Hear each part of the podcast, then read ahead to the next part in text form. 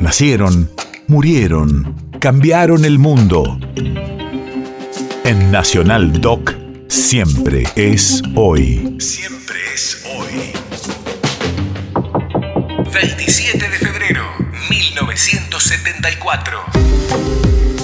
Hace años, un golpe de Estado contra el gobernador de la provincia de Córdoba se llamó el Navarrazo.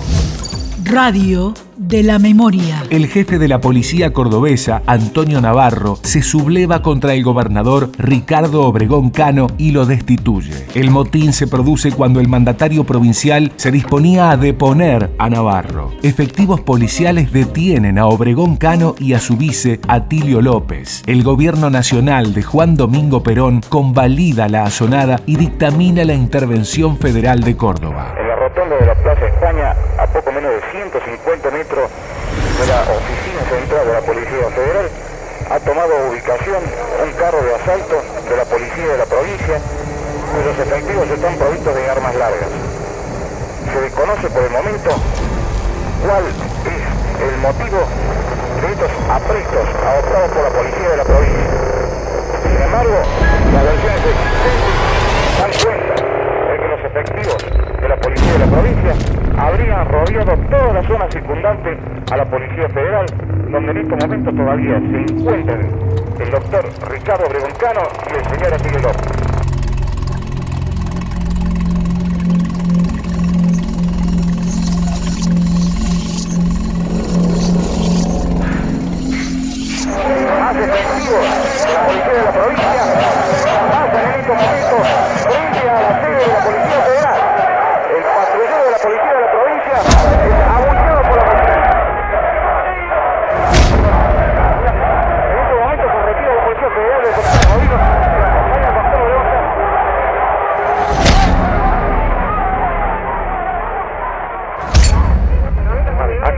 Recuperar su libertad el señor director de prensa del gobierno del doctor León Cano.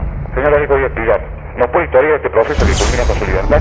Bueno, el proceso es muy simple. Este, fuimos eh, víctimas de un asalto de la fuerza que respondían al ex jefe de policía, teniente coronel José Domingo Navarro, este, en la casa de gobierno. Fuimos conducidos posteriormente a la, por fuerza de la Guardia de Infantería hasta el Condor del Éxito, donde permanecimos detenidos hasta intentarlo a de las 17.30, fuimos trasladados eh, a la de de.